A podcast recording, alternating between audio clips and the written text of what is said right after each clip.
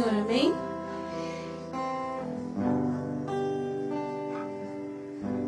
Quero agradecer a liderança pela confiança de estar trazendo a palavra do Senhor, pela vida do pastor também, pela vida das minhas regentes. Obrigado pela confiança. Tá? É, rapidamente, vamos abrir a Bíblia em 2 Reis.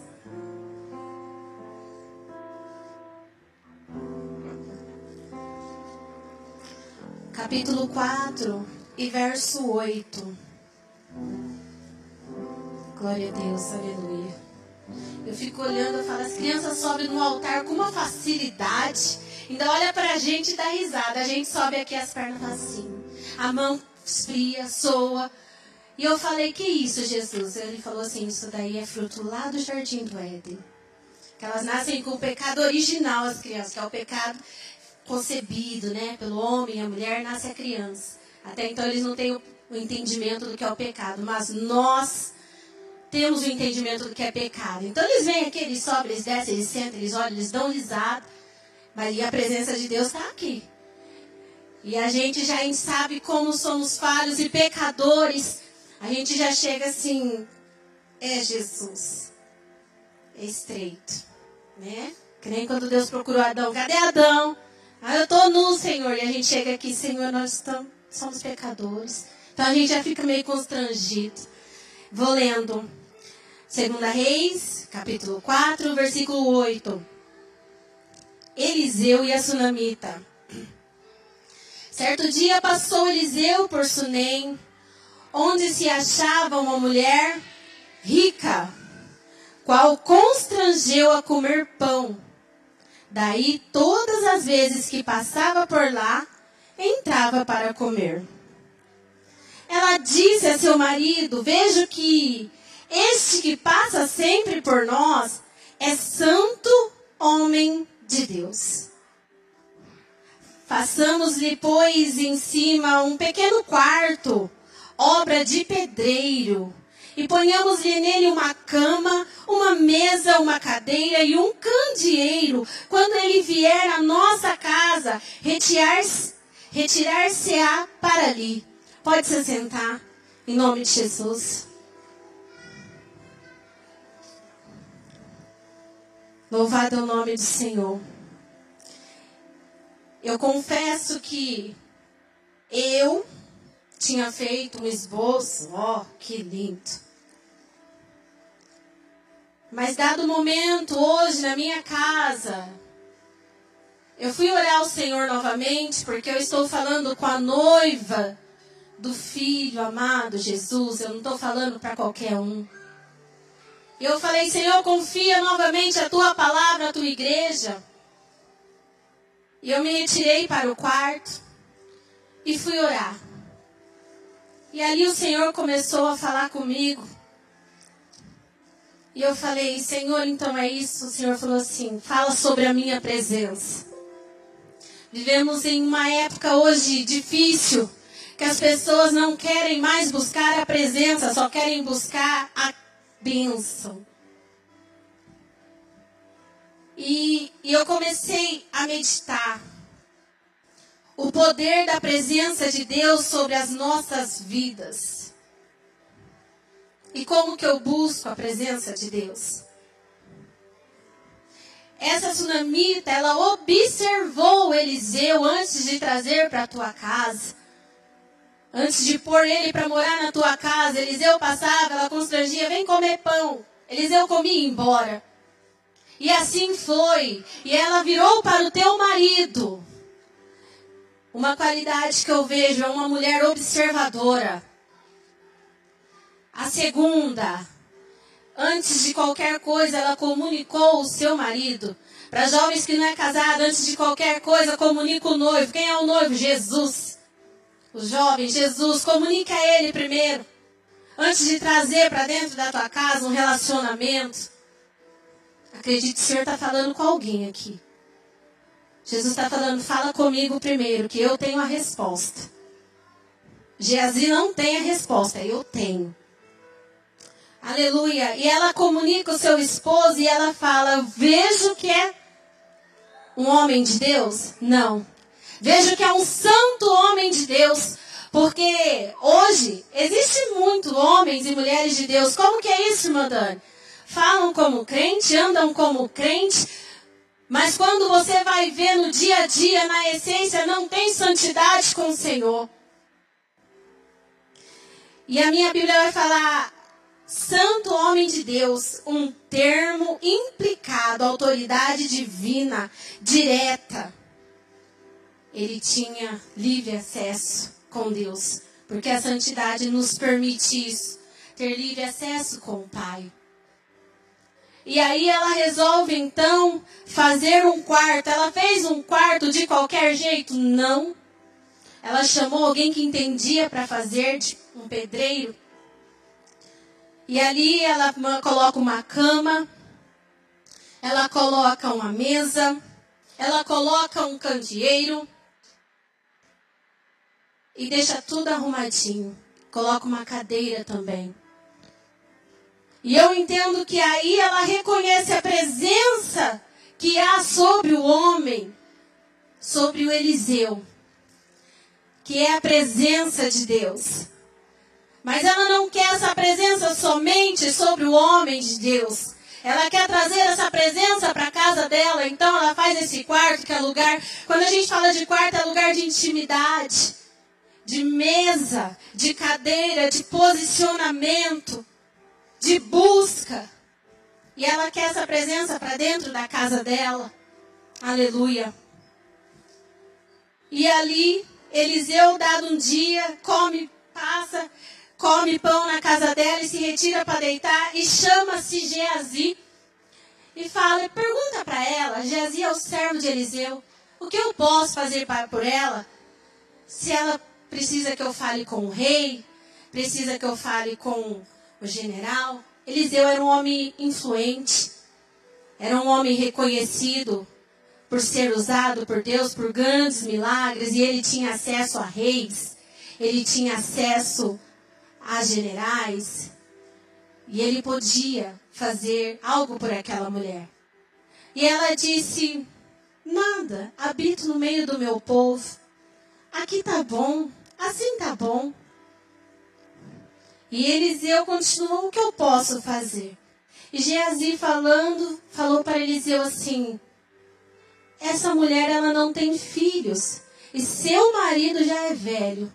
Eu vi alguns pregadores falando que, que ela era velha, era isso. A minha Bíblia não fala isso. Fala que ela era uma mulher rica e que não tinha filhos, pois o seu marido era velho. Ela não. A Bíblia não fala nada. E eu aprendi que quando a Bíblia se cala, eu também me calo. Eu também não falo. Na teologia, né, pastor Celso? Aleluia. E, Geazi, e, e Eliseu manda que Geazi chame essa mulher. E Eliseu fala para ela assim: Dado um tempo, darás à luz um filho. E essa mulher, ela fala assim: não brinque com tua serva. E dado um ano, a Bíblia fala que ela deu à luz a um menino.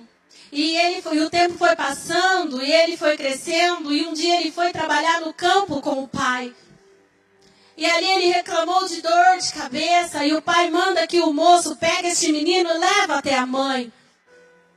E a Bíblia vai me falar que ela ficou com esse menino nos joelhos até meio-dia. E o menino morreu. E ela pega esse menino.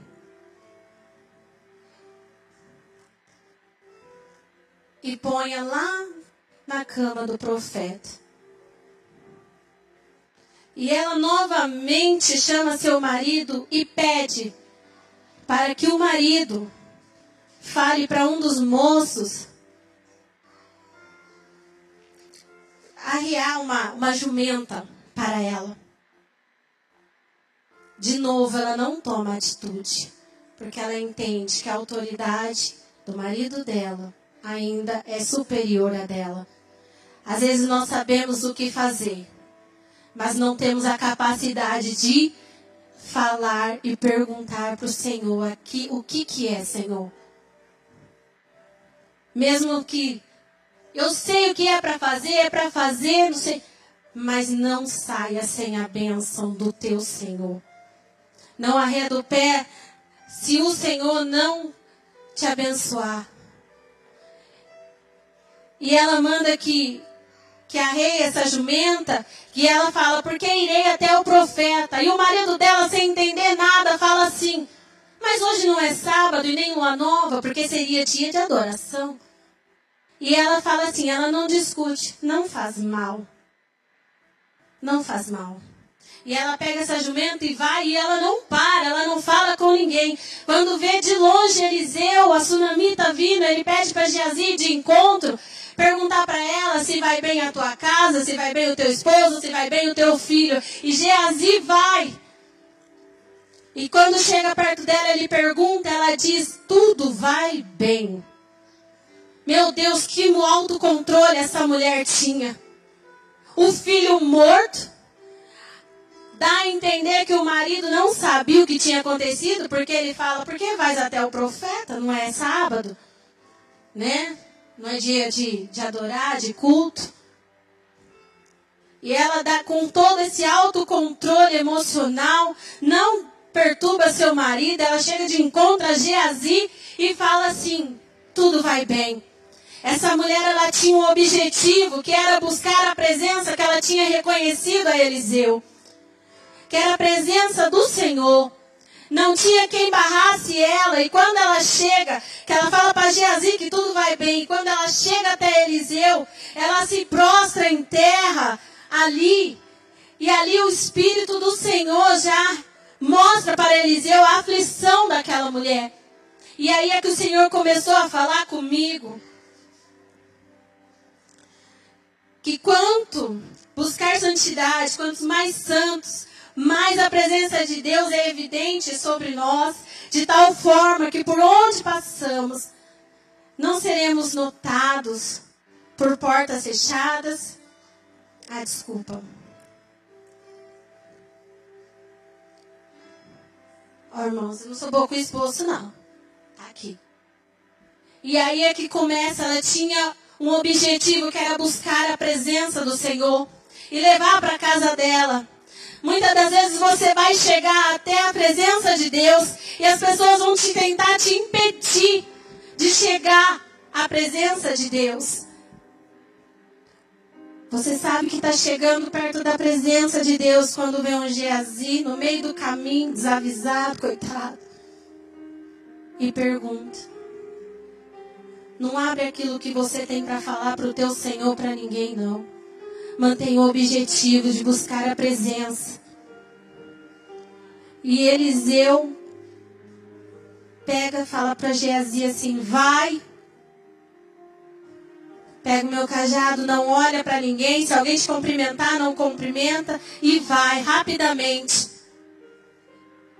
Eliseu era um homem que tinha acesso a Deus. E tudo quanto fosse acontecer, ele já sabia. Mas dessa vez o Senhor omitiu de Eliseu isso daí. Escondeu. E Eliseu percebendo aquilo, mandou Geazi fosse. Aquela mulher percebeu que Eliseu não ia. E ela fala assim para Eliseu: Vive o Senhor, vive a sua alma, que eu não irei se não for. E Eliseu tinha falado lá em 2 Reis capítulo 2, verso 2, a mesma coisa para Elias. Quando ele sai para ir para Betel, para ir para Jordão por ordem de Deus, ele fala para Eliseu assim: Elias, fica. E Eliseu falou por três vezes: Vive o Senhor, vive a sua alma, que eu não deixarei. E ali ele entendeu que o negócio era com Deus, que Deus estava naquele negócio. Porque para um profeta tocar nenhum defunto naquela época era motivo de vergonha. Mas com Deus não tem isso. Vidas do que status. Hoje eu vejo muitos pregadores falando assim: Você vem pregar na minha igreja? Quantos membros são? Não, não é muito grande, não. Ai, Luiz, tô com a agenda cheia. Quanto é tanto, oh, irmão? Mas a minha igreja só tem tantos, eu não vou. E Deus pega Eliseu aqui e fala: Lembra que você disse para Elias? Essa mulher não estava lá com Eliseu. Por isso que eu acho lindo o trabalhar de Deus, não se explica. E ela usou da mesma frase, porque ali o Senhor estava quando Eliseu falou aquilo. E ela falou isso para Eliseu. Eliseu rapidamente foi ter com aquela mulher naquele quarto. E quando ele chegou lá, ele ainda não sabia o que tinha acontecido. O Senhor não mostrou para ele. E eu falei, Senhor, por que, que o Senhor não mostrou para o profeta Eliseu isso? Eliseu era homem reconhecido, de grande status, mas a gente não sabe, a gente não estava lá, né? Se tudo é sobre mim. E o Senhor falava assim, ó, tudo é sobre mim. Eu falei, é verdade, Senhor. Porque dele, para ele, por ele, são todas as coisas. Então, muitas vezes não adianta a gente querer fazer, né? Orar, ai Senhor, mostra que tu és na minha vida e que é isso, que é aquilo. E o Senhor fala, é tudo sobre mim. Não tem como chegar na minha presença se nós não nos prostrarmos como aquela mulher e se humilhar. A Bíblia fala assim, ó, se o meu povo, que se chama pelo meu nome, eu tinha lido assim, ó, orar e humilhar. O Senhor falou, abre a minha palavra. E eu fui lá e eu abri. E é a primeira coisa que vem aqui, ó. Se o meu povo, em 2 Crônicas, capítulo 7, versículo 14, que se chama pelo meu nome, se humilhar e orar e me buscar e se converter dos maus caminhos, então eu ouvirei dos céus, perdoarei os seus pecados e sararei a sua terra. Não tem jeito, quando essa mulher se aproxima do profeta Eliseu, primeira coisa que ela faz é se jogar com o rosto no chão, é se humilhar. Depois ela começa a falar o que estava acontecendo. Não tem jeito, não há outra maneira de chegar na presença de Deus. O Senhor me trouxe à mente quando Ana, afrontada por Penina, quantos de nós todos os dias levamos seta de Satanás, levamos levantes. Meu Deus, o que essa Ana sofreu? E ela era amada pelo seu marido. E Penina se levantava para humilhar porque ela tinha filhos e Ana não. Até que um dia Ana entendeu, falou: chega que, que ela fez? Ela foi, subiu até o templo. Quando ela sobe até o templo, o que, que ela faz? Ela vai falar, ô, ô, ô, Eli, é assim não. Primeira coisa que ela faz, ela se prostra com o rosto no chão. E a Bíblia fala que a amargura dela era tanta que ela só balbuciava e chorava a ponto do profeta falar, estás bêbada, mulher. E ela não. Mas ela saiu dali com a sua bênção não saiu? Tudo parte-se de humilhar. Tudo parte-se de primeiro se humilhar diante de Deus, colocar o rosto na terra e falar: Senhor, eu não sou nada. Senhor, olha, olha para mim. Porque o Deus do céu que contempla todas as coisas, ele bate raio-x em você e ele consegue ver a alma amargurada. Ele consegue ver como a da tsunamita, a alma aflita. Meu Deus, e ela sai dali com Eliseu, mas ela sai com a presença e leva até a tua casa. Porque a presença de Deus era sobre a vida de Eliseu. Não sai daqui hoje sem levar a presença para a tua casa. Quem sabe aquele sonho enterrado, aquele que o profeta falou assim, ó, o que se queres que eu faça? E você falou assim, ó, nada, Senhor, porque nem você mais acredita no seu sonho. Nem você acha que é capaz de realizar o seu sonho. Aí Deus vem e fala assim, vou dar um filho para ela. E ela fala, não brinca. Quem sabe se o Senhor falar para você assim, ó, oh, lembra aquele sonho que você falou? E que você diz, ó, nem adianta mais porque não vai resolver, eu vou ficar adorando só aqui. Tá bom. O Senhor está falando assim, ó, eu vou fazer. Eu vou fazer porque eu sou Deus. Basta Ele reconhecer em nós um coração verdadeiro, um coração de um adorador. O adorador, tu não fala, já chega adorando assim, né? Não, o verdadeiro adorador, ele se humilha, ele desce. Irmãos, buscar a presença de Deus dói. Porque só busca a presença de Deus aquele que está necessitado. Só busca a presença de Deus aquele que está com defunto em casa. Mas sabe que quem dá a última palavra é o Senhor. Só busca a presença de Deus aquele que é convicto e sabe que Ele faz. Como Ana sabia. São mulheres exemplos para nos seguir. E Eliseu chega ali e fala: e agora? E agora? A Bíblia fala que Eliseu anda para lá e para cá, ó. Para lá e para cá. E o Senhor está falando, é tudo sobre mim. Eu vou fazer. Mas é no meu momento. E Eliseu ora e nada. E Eliseu ora de novo, põe o seu corpo sobre o do menino, a boca dele sobre a do menino. E a Bíblia diz que o menino dá sete espios. E ele ressuscita. Sabe por quê? Porque quem prometeu foi Deus. Deus tem os meios de testar a nossa fé e Ele testa mesmo. E Ele ainda é Deus que faz milagres. Mas temos que buscar a presença dEle. Buscar a presença de Deus não é gostoso. Dói. Dói. Eu nunca vi ninguém assim falar, ai, Aí eu já vim buscar a presença de Deus. Eu já vim. Mas quando chega assim, ó, Senhor, eu vim buscar a tua presença, é porque não tem mais jeito. É porque só Ele tem que resolver. Hoje as irmãs louvavam aquele hino que fala assim: Foram noites intermináveis, eu só chorava Eu não me contive porque eu comecei a ver ali o quanto o Senhor trata conosco, tratou comigo e quanto doeu. E eu achei que ia morrer. Realmente eu achei que eu ia eu ia parar com tudo, realmente. Mas não tem como. Não dá. O Senhor fala: Eu sou contigo. E a gente vai mantendo. Está doendo, mas o Senhor está falando, eu sou contigo, a minha presença é sobre a sua vida. Senhor, a dor é tanta que às vezes a gente nem sente a presença de Deus. E o Senhor está falando, não se preocupe, eu sou contigo. Já viu quando você está com muita dor, muita dor, você toma uma injeção, você nem sente a injeção, porque a dor é maior do que a dor da injeção? Você não sente, mas você vai sentir depois o alívio, o refrigério, porque é assim a presença do Senhor. Aleluia.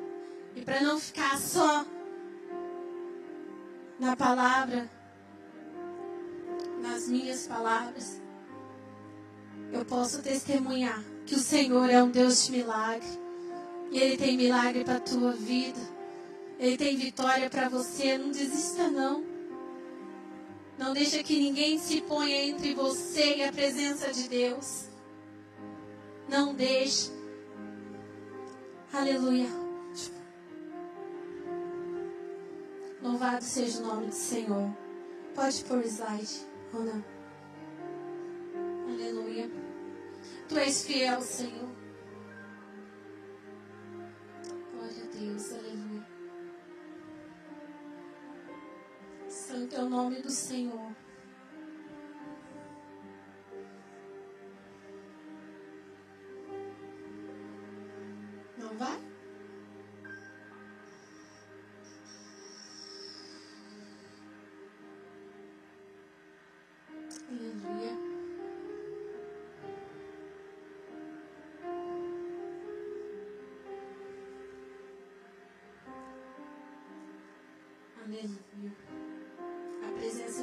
Ela vai onde nós não podemos ir. A presença de Deus, ela dá vida. A presença de Deus transforma.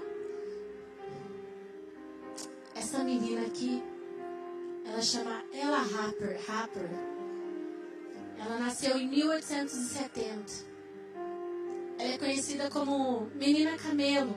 Ela nasceu lá do lado do Tennessee. Forte, né?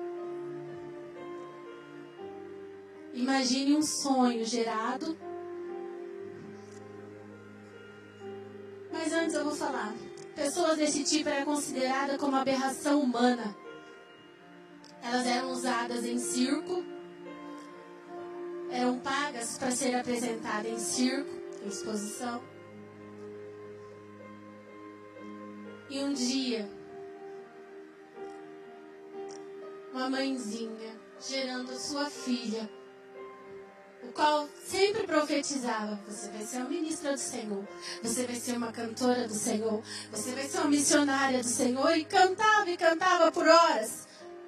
Essa mãezinha, essa criança na barriga. E quando essa criança nasceu, nossa, nasceu de madrugada. Essa mãe não pôde ver a criança. Ela nasceu às três e pouco da manhã. E amanheceu o dia. Era a primeira filha dessa mãe. E amanheceu o dia e vinha a enfermeira e falava para essa mãe assim: Olha, sua neném é linda. Vinha outra e falava: Sua neném mamou, sua neném trocou. Só que no quarto tinha mais umas quatro nenéns. E essa mãezinha pensou: minha filha deve ter nascido com alguma estrelinha na testa. Era a primeira filha. Essa mãe teve um parto difícil porque foram nove dedos de dilatação. Nossa irmã ali deve, é enfermeira, ela sabe que nove dedos você olha, você vê a criança. Mas essa neném ela estava de face. E de face o neném não nasce. E uma enfermeira, serva de Deus também, de repente dá um grito com o doutor Marcos mirando e fala: Você vai fazer o parto dessa neném agora, ou você vai matar ela e a mãe. E aquele grito ecoou os quatro cantos do hospital. Essa mãe era eu. Eu não sabia de nada, era minha primeira filha. Mas antes de sair, eu sempre orei e falei: Jesus, prepara o meu parto, os enfermeiros, o médico. Prepara, Senhor, seleciona toda a equipe, porque é uma serva tua, porque o Senhor tinha me prometido assim. Eu era uma pessoa que eu não queria ser mãe, não gostava de criança e que ironia, o meu ministério é infantil. Que Deus faz essas coisas. E um dia trabalhando no meio do comércio, entrou uma família com uma renca de crianças. E eu fui atender. E veio aquela mãe com aquela saiona, aquela blusa. E o pai também. Uma família simples, mas com a renca de criança. Eu, eu já suava frio. Eu atendi aquelas pessoas.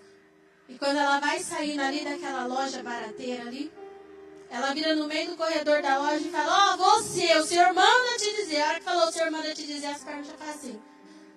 Porque nós reconhecemos quando é a autoridade de Deus, quando a presença de Deus é sobre a vida do profeta. Você não quer, mas o Senhor está mandando te dizer que te dará um filho. E vai ser para honra e glória do nome dele. Cheguei em casa e falei pro Fernando. As meninas tudo olhavam para mim, porque entrava gente com criança na loja e fazia assim. Meu Deus, já vai derrubar tudo. E ela falou que seria perfeita para honra e glória do nome do Senhor. Então no guarda-roupa tinha um monte de vestido, tinha um monte de sapatos. Minha mãe falava, não é uma criança, é uma centopeia. E foi assim que deu e amanheceu o dia. E quando deu 11 horas da manhã, aquilo quarto encheu de estagiário do CI. E eu quietinha, vem a doutora Geni e fala: Mãe, você tá sabendo? Eu falei: a minha neném tá indo na incubadora, porque nasceu cansadinha de dois partos? Não, eu tô. Não, mãe, não é isso não. Ela nasceu com um probleminha no joelho. Ela nasceu com um probleminha nas pernas. Eu fui começar a chorar, irmãos. Mas foi um parto muito difícil, me doía tudo aqui. O anestesista subiu aqui. O Marcos Miranda enfiou a mão dentro de mim, que nem uma pá, assim, para puxar ela. Tanto que a cabecinha dela ainda estava afunilada quando eu vi ela. A nossa querida Auriele. E eu fui começar a chorar e começou a me doer, eu senti os pontos a repuxar. Já veio a enfermeira e falou: se você começar a chorar, nós vamos ter que te sedar. E aí é que eu me identifiquei com a tsunamita, eu precisei conter toda aquela emoção, todo aquele autocontrole, engolir aquilo. Eu falei, eu não posso sedar, eu preciso ver minha filha. Pelo menos acordada eu consigo orar. Nisso meu marido apontou na porta. Eu só fiz assim, bem nossa neném. O que, que tem as perninhas dela? Ele, nada não. Se você não prestar atenção, você nem percebe. E o pior de tudo, eu acreditei. Eu acreditei. Mas ele teve sabedoria ali. Porque eu já estava aflito. Se ele me deixa mais aflito, irmãos, não ia ter ponto que me segurasse. E lembra da menina que virou atração de circo, aquela lá? Eles fecharam todo o berçário para ninguém ver minha filha. Porque ela chorava. E as perninhas dela, o joelhinho dela, vinha aqui. E em vez dela fazer isso aqui, ela fazia isso aqui. Os neném faz assim. Ela fazia assim. E fecharam todo o berçário. Ela nasceu com essa anomalia rara. Eu não consegui encontrar na PAI, nem a CD. Eu procurei, eu procurei para trazer para os irmãos, eu não achei. O que eu achei foi essa menina camelo. Ela, se vocês lerem, vai ser exatamente o que a minha filha teve. Uma condição rara. Mas tudo isso para o Senhor mostrar que Ele é Deus na nossa vida. E eu fiz uma oração só assim, Deus.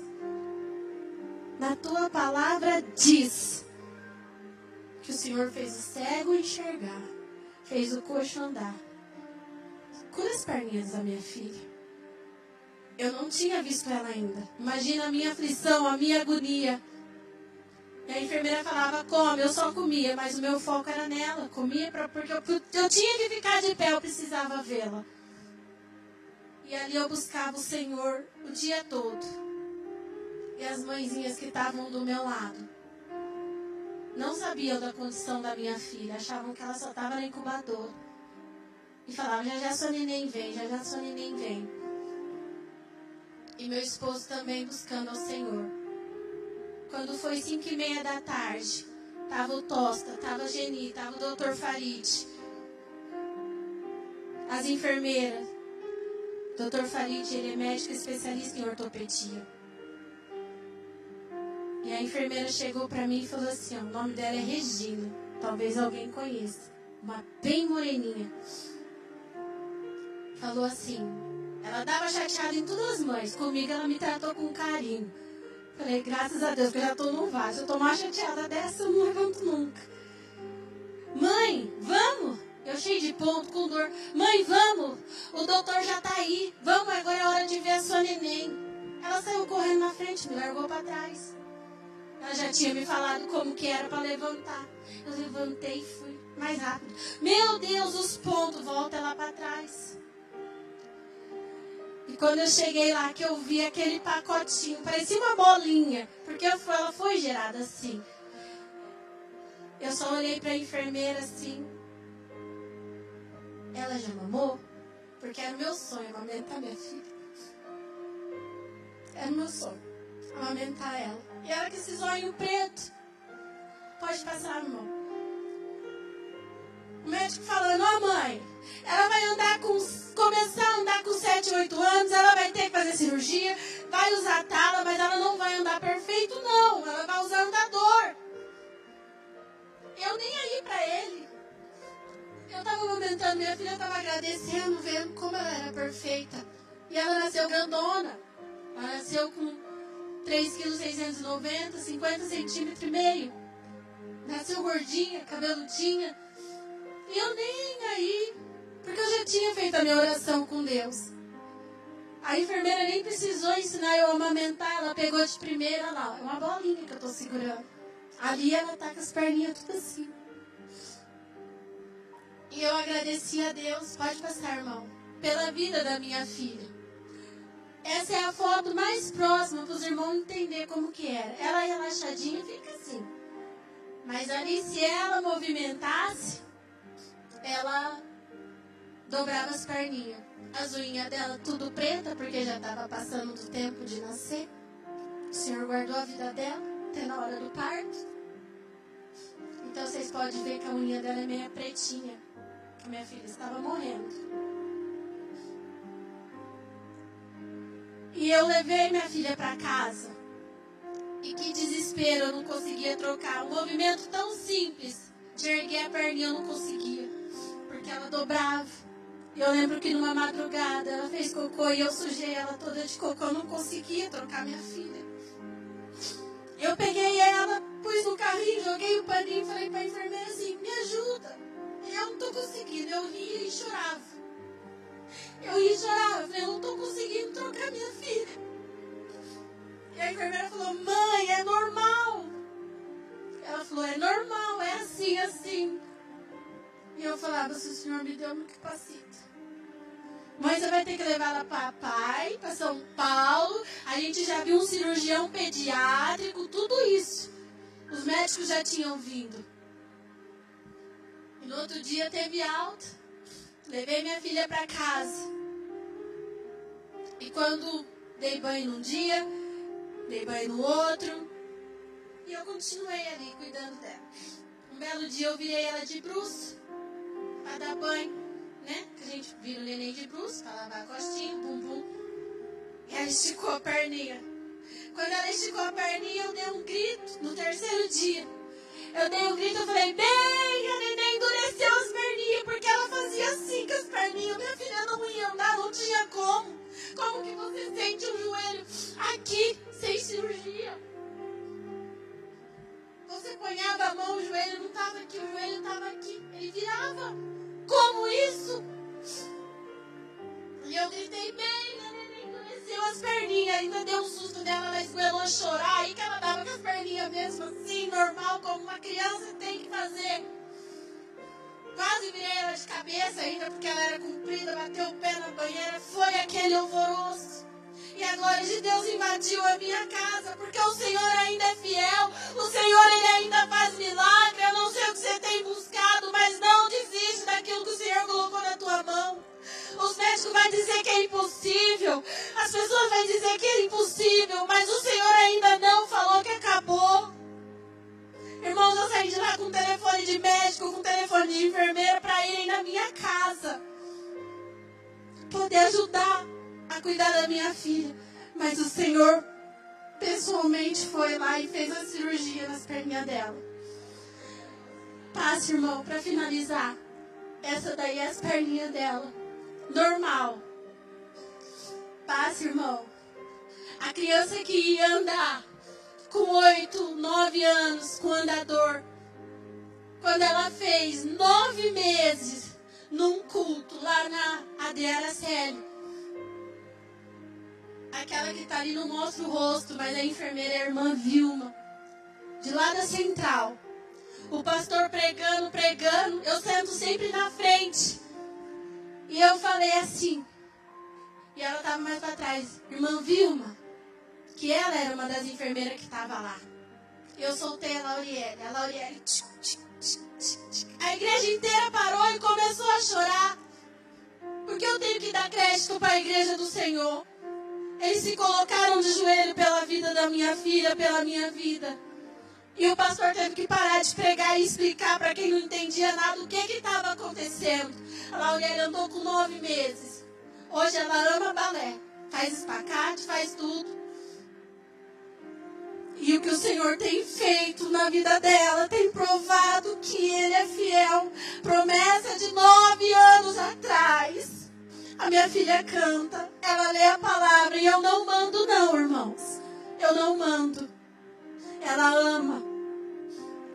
Colocou um homem de Deus, pastor Deus abençoe, que o sonho dela era fazer aula de teclado. Coloquei ela lá no projeto. Mas lá a mulher não dava atenção para ela, porque o diabo ele é assim, quando ele sabe que você tem um sonho, tem um propósito, ele vai tentar apagar o teu brilho, vai tentar tirar isso do seu coração e te entristecer, vai tentar mostrar que tem pessoas melhor do você, mas não tem problema se o Senhor te colocou entre doutores. É porque é da vontade dele. Deus nos leva a lugares altos, onde ele bem entender. Não cabe a nós ficar questionando, privando-no muitas vezes de um trabalhar gigante, imenso na nossa vida, porque nós nos limitamos. Mas o Senhor fala: Eu é que sei o pensamento que eu tenho acerca de vós. E é pensamento de paz. É o Senhor quem sabe. Eu não sei o que penso sobre mim. Limitações mas o Senhor fala, eu é que sei. Porque foi eu que te formei desde o ventre da tua mãe. E eu começo a ver o Senhor na vida da Laurielle. Grupo de louvor, Deus abençoe. Vocês abraçou ela. Deus abençoe. Estão nos meus joelhos. Aleluia. E ela ama vocês. Vocês podem ter. Pastor, muito obrigado. Porque o Senhor colocou ela na tua mão para cuidar. E diferente das outras vezes, eu não tive medo. Eu falei, toma. Porque eu sei que o Senhor confiou a mim. E eu confio no Senhor. E eu orava ao Senhor. O Senhor confirmou lá atrás para mim, quando o Senhor disse: Eu vejo ela como os meus filhos. Lembra? Como eram os meus filhos. E o que, que um pai quer para um filho? E eu falei, Amém. Eu agradeço a oportunidade no nome de Jesus.